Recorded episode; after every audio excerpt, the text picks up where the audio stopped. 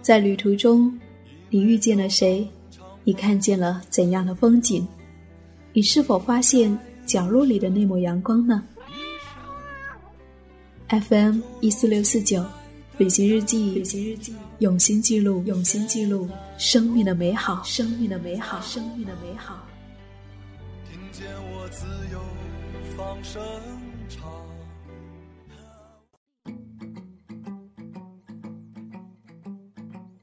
在过去的九月，你过得还好吗？我是夏意，很高兴又和你在一起。在刚刚过去的九月的十八天的时间，我独自从广州出发，途经成都、四姑娘山、丹巴、塔公、新都桥、礼堂，最终抵达稻城亚丁。这是一场向西的旅程，亦是一场向心的修行。那么今天想跟你分享这一路上，我在每天写下的那一些记忆的碎片。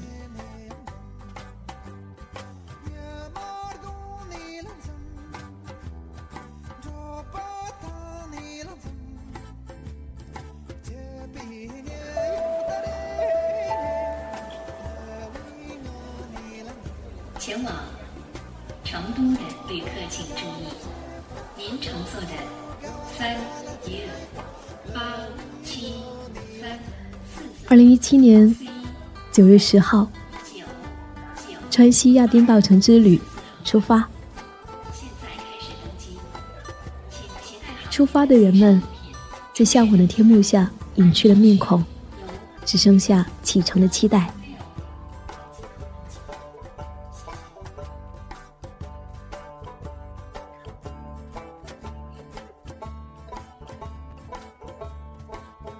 九月十二号，在成都宽窄巷子，恍若掉进一场古老的梦里。九月十三号，午后，三日龙镇闲逛，午后的阳光，淳朴的嬷嬷，石头做的房子，高原的花。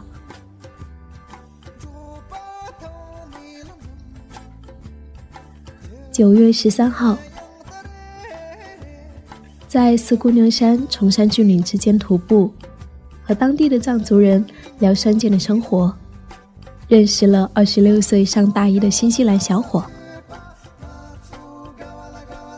九月十四号，在十八岁白马大青的背上，在四姑娘山的林中穿行。前往海拔四千米的四姑娘山二峰的大本营，偶遇登山返回来的成都姑娘和美国小伙，来了一场即兴的采访。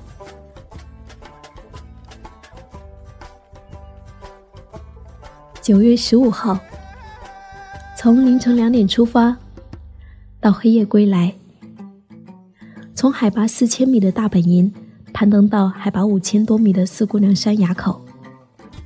感受凛冽的高原山峰和加速的心跳声，登山是一场只属于一个人的孤独之旅。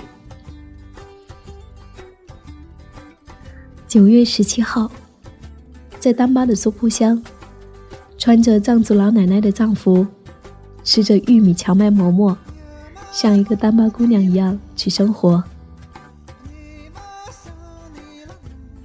九月十八号，山峰舒畅。经幡飘动，安静的坐在阁楼上写旅行日记。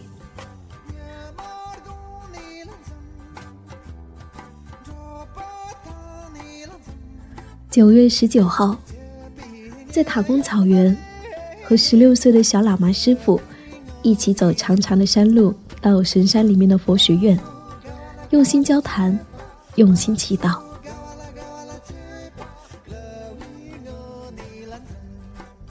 九月十九号，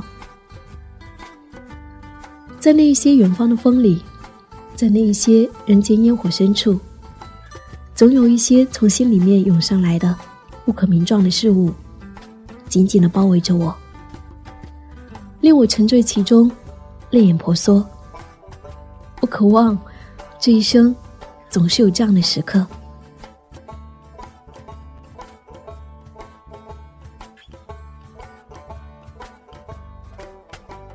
九月二十号，在塔公草原的风里，我只愿一路奔跑，一路歌唱。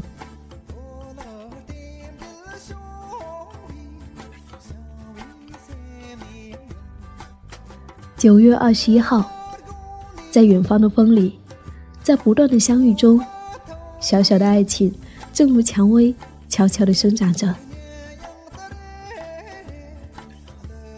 九月二十一号，从新都桥到礼堂，我们在大地中行进，如一粒微小的蒲公英，透明的车窗外，天地山河一览无遗。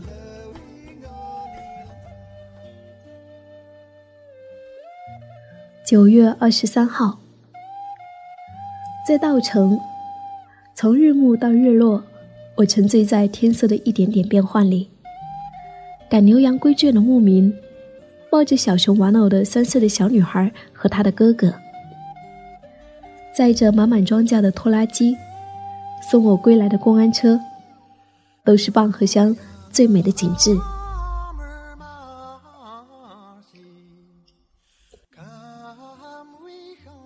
九月二十二号，那些不经意的瞬间，藏着内心流浪的模样。我爱我的爱情，如同爱那高原上的格桑花，害羞的孩子，微笑的牧羊人。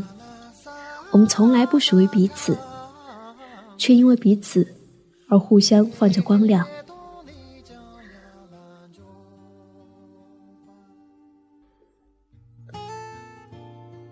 九月二十三号，最后一站亚丁，在雪山下行走，在酥油灯前祈祷，在星空下入眠。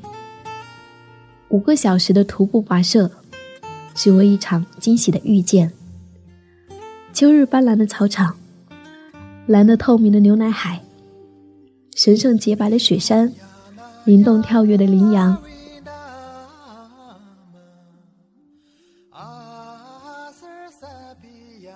九月二十七号，从高处俯视而下，车流如织，灯红酒绿。一列火车载着旅人，正缓缓地驶向远方。夜色中的成都一派繁忙。这是这一趟川西之旅最后一个夜晚。晚安，成都。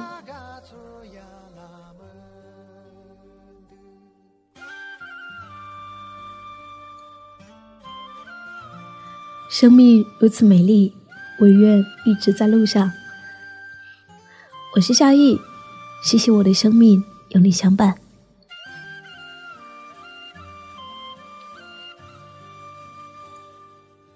旅行日记，用心记录生命的美好。